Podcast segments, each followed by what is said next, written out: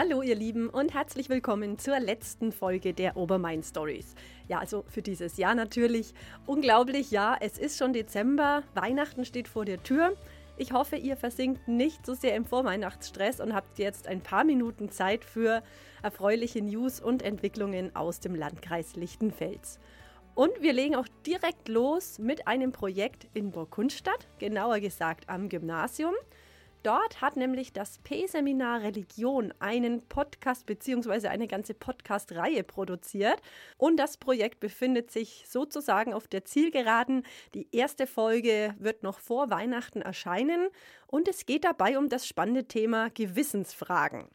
Bevor ich euch jetzt aber gleich verrate, welche Gewissensfragen hier so alles behandelt werden, erklärt euch erstmal die verantwortliche Lehrkraft Natascha Lachner, wie sie überhaupt auf die Idee für dieses Podcast-Projekt gekommen ist. Also ich bin selber ähm, leidenschaftliche Podcast-Hörerin, bin da ähm, so reingerutscht und höre in ganz vielen Bereichen und habe mir gedacht, das fände ich eigentlich auch schön für die Schüler, einmal, dass sie Podcasts kennenlernen und dann auch selber erstellen weil man auch ein bisschen das wissenschaftliche Arbeiten damit üben kann. Und ähm, das Thema Gewissensfragen fand ich auch schon immer spannend. Was tun, wenn bei gerade schwierigen ähm, Punkten. Und im Studium habe ich mich damit schon mal auseinandergesetzt. Und dann waren das quasi zwei Herzensthemen, die ich da verbunden habe und versucht habe, mit den Schülern zu erarbeiten.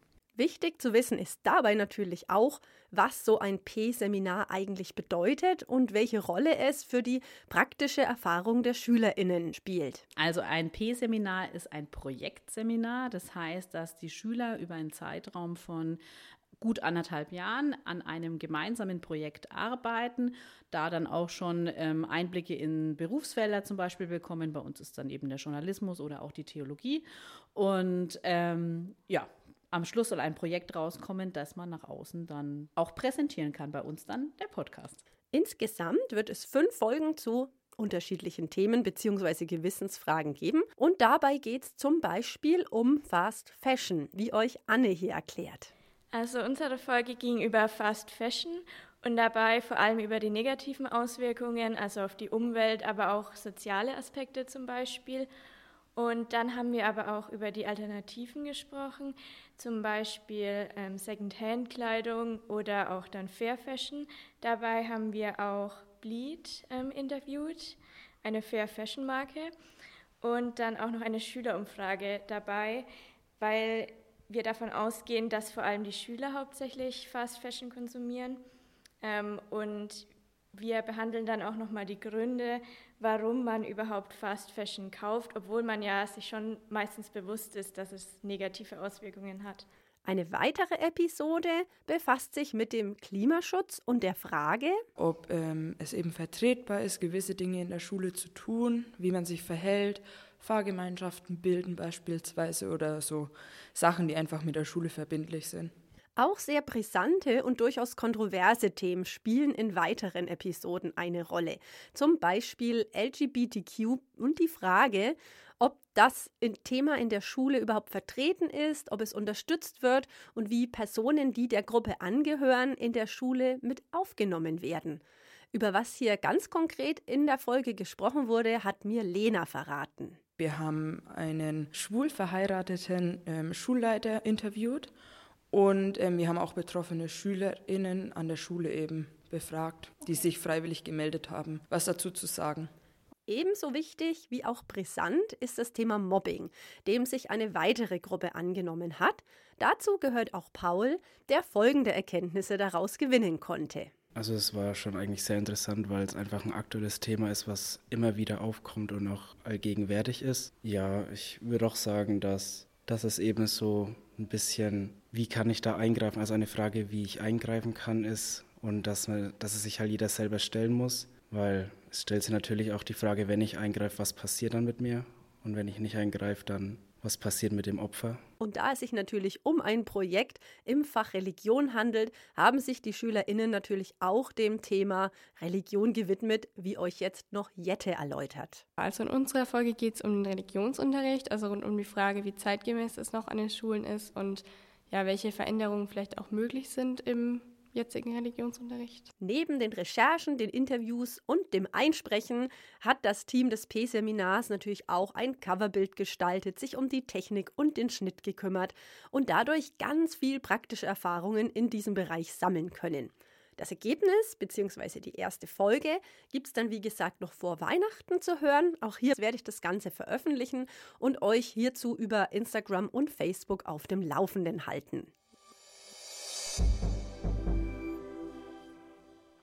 Von Burg Kundstadt nehme ich euch jetzt mit nach Seehof bei Schnei in Lichtenfels und zwar zur Fischzucht Seehof. Dort gibt es nämlich gute Nachrichten und ich habe mit Kati und Alex Krappmann gesprochen, die für ihre Fischzucht kürzlich in Hamburg mit einem renommierten Branchenpreis ausgezeichnet wurden. Und zwar mit dem Seafood Star in der Kategorie Bester Direktvermarkter.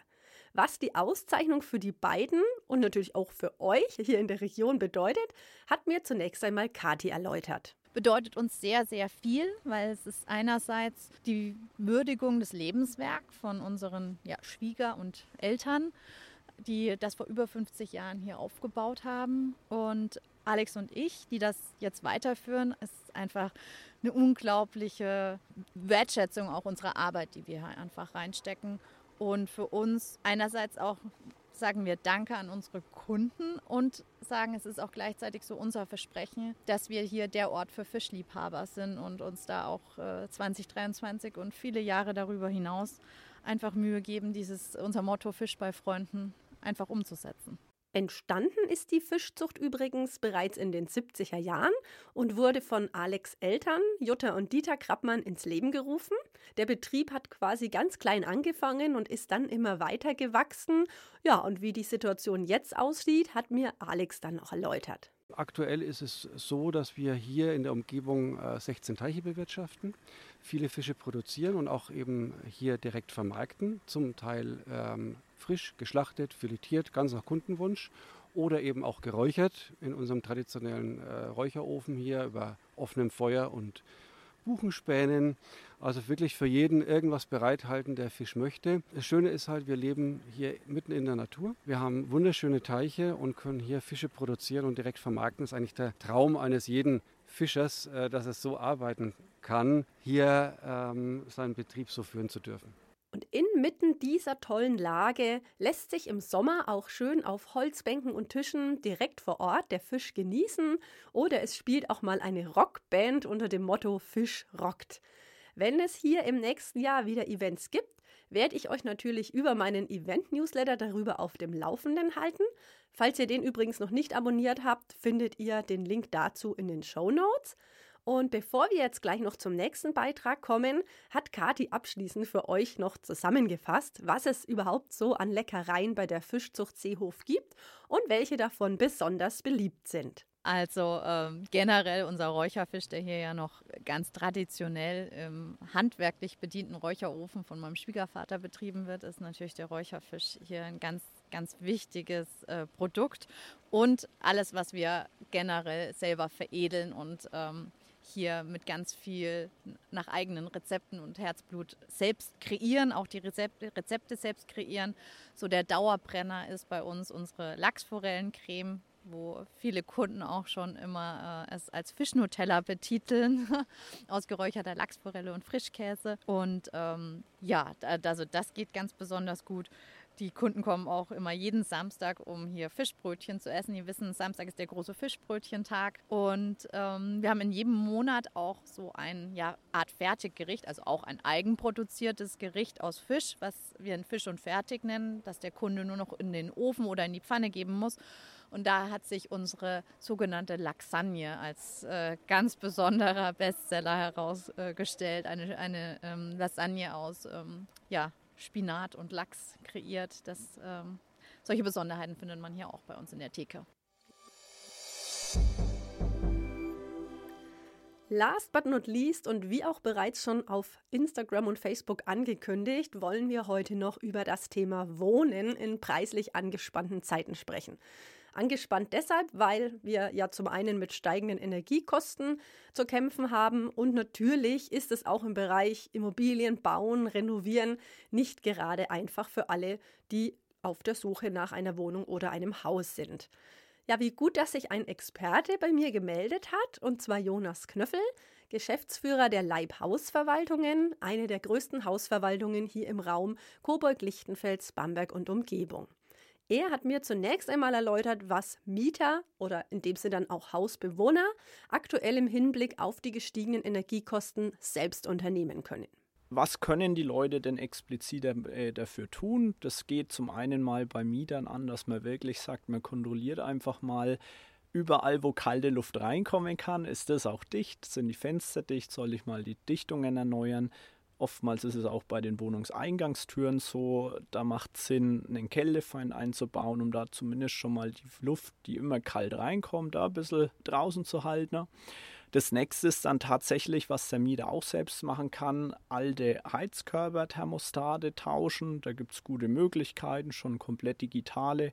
Kann ich einstellen, wann komme ich heim, die kann ich digital steuern. Und all das sind einfach sehr uneffizient und vor allem sehr ungenau. Geht auch viel unnötige Heiz, ja, dann eben auch verloren. Und der letzte Punkt, den man jemanden dann vor allem den Mieter den Tipp auch geben kann, einfach mal schauen, wie bin ich denn gerade eingerichtet? Ähm, viele Jahre hat es keine Rolle gespielt, jetzt schon mehr. Sind Heizkörper zugestellt? Kann ich das nicht alles ein bisschen optimieren, sodass der Heizkörper dann einfach mehr Wärme eben in die Wohnung strahlen kann? Von Seiten der Hausbesitzer bzw. Eigentümer lässt sich natürlich auch einiges im Bereich Energiesparen tun. Und hier ist auch äh, gerade viel in Bewegung, wie mir der Experte berichtet hat. Viele beschäftigen sich jetzt mehr mit dem Thema. Das ist einmal kostengetrieben, aber auch ähm, merken wir, dass das Bewusstsein der Leute sich verändert hat, gerade was so Brennstoffe angeht, fossile Brennstoffe.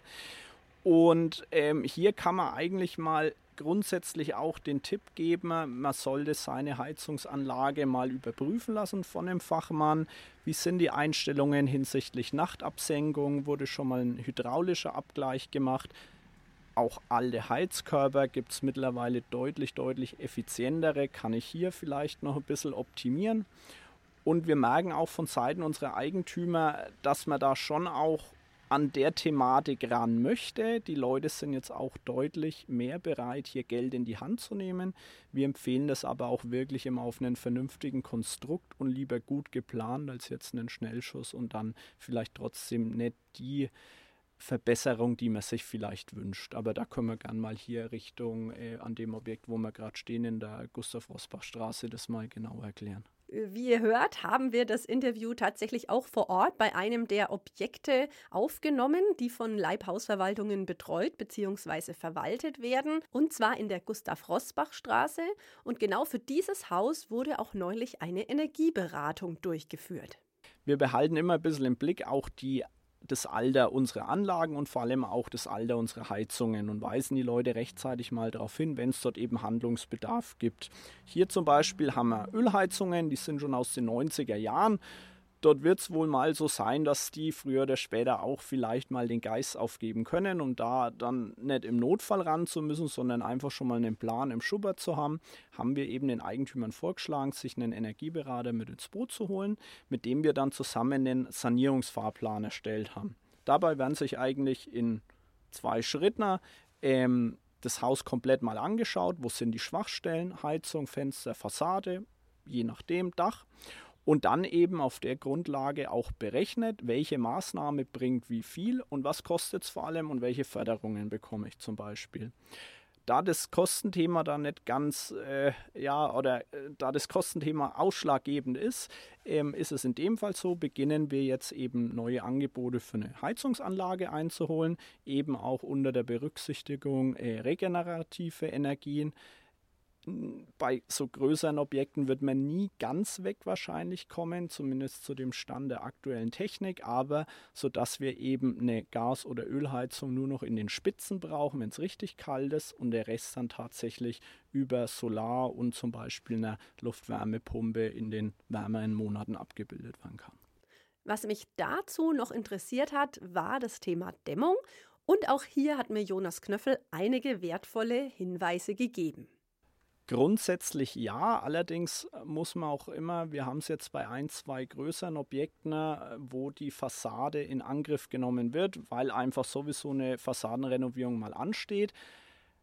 Hier soll dann auch gleich immer mit gedämmt werden, was ja auch absolut Sinn macht. Es zieht nur immer die eine oder andere Maßnahme noch mit sich, die man vielleicht nicht so auf dem Schirm hat. Das fängt mit dem Dachübersprung an der entsprechend dann auch zur äh, Dämmung oder zur Stärke der Dämmung passen muss, aber eben auch und deshalb äh, auch da äh, der, der Tipp, sich das dann wirklich auch von dem Fachmann nochmal berechnen zu lassen, welche Stärken und vor allem, dass ich so äh, Beispiele wie Fensterleibungen und so weiter eben auch nicht vergesse, sodass ich da auch wirklich alle Kellebrücken ausgemerzt bekomme. Wenn es um das Thema Wohnen geht, machen uns ja nicht nur die hohen Energiepreise zu schaffen, sondern es ist auch für diejenigen, die auf der Suche nach Wohnraum sind, gerade nicht so einfach. Deshalb habe ich mir zum Abschluss auch dazu noch eine Experteneinschätzung geben lassen. Also wir sind ja eben auch mit der Leib Immobilien GmbH äh, durchaus recht aktiv hier in Lichtenfels. Im Moment beobachtet man einfach, dass durch die gestiegenen Zinsen es für Hauskäufer ähm, etwas schwieriger geworden ist. Denn wir haben nach wie vor ein recht hohes Preisniveau bei einem deutlich gestiegenen Zins von irgendwo 4 bis 4,5 Prozent, äh, was dann die Möglichkeit der monatlichen Raten, das Ganze eben auch alles in einen Hut zu packen, sodass es noch mit dem eigenen Einkommen stimmt, durchaus schwieriger geworden ist. Nichtsdestotrotz muss man sagen, dass wir denken, dass gerade auch der Markt für Bestandsimmobilien weiterhin da sein wird, auch die nächsten Jahre und vor allem dann eben auch für Käufer interessanter wird, wieder weg eher vom Neubau hin zu einer Bestandsimmobilie, wo man wirklich tolle Sachen auch äh, draus machen kann und äh, ja, so die Immobilien eben fortführt. Äh, mit einer neuen und guten Technik äh, vor dem Hintergrund eben auch äh, der ganzen Energiesparmaßnahmen, die sich ja gut umsetzen lassen. So, das war jetzt auf jeden Fall ein ganz schöner Schwung an Infos und Input in dieser Folge. Deshalb lassen wir heute auch mal die Short News weg. Wie ihr vielleicht schon wisst, versorge ich euch ja auch jeden Sonntag über Instagram und Facebook mit den guten Nachrichten der vergangenen Woche. Jetzt aber wünsche ich euch erstmal eine ganz entspannte Adventszeit und schon mal an dieser Stelle ein wunderschönes Weihnachtsfest. Rutscht bitte gut, gesund und vor allem zuversichtlich ins neue Jahr. Und ich freue mich, wenn ihr Januar wieder mit dabei seid. Wahrscheinlich wird es die neue Folge eher so Mitte des Monats geben, da ich mir zwischen den Jahren auch eine kleine Auszeit gönne. Bis dahin macht's gut und wir hören uns dann im Jahr 2023 wieder.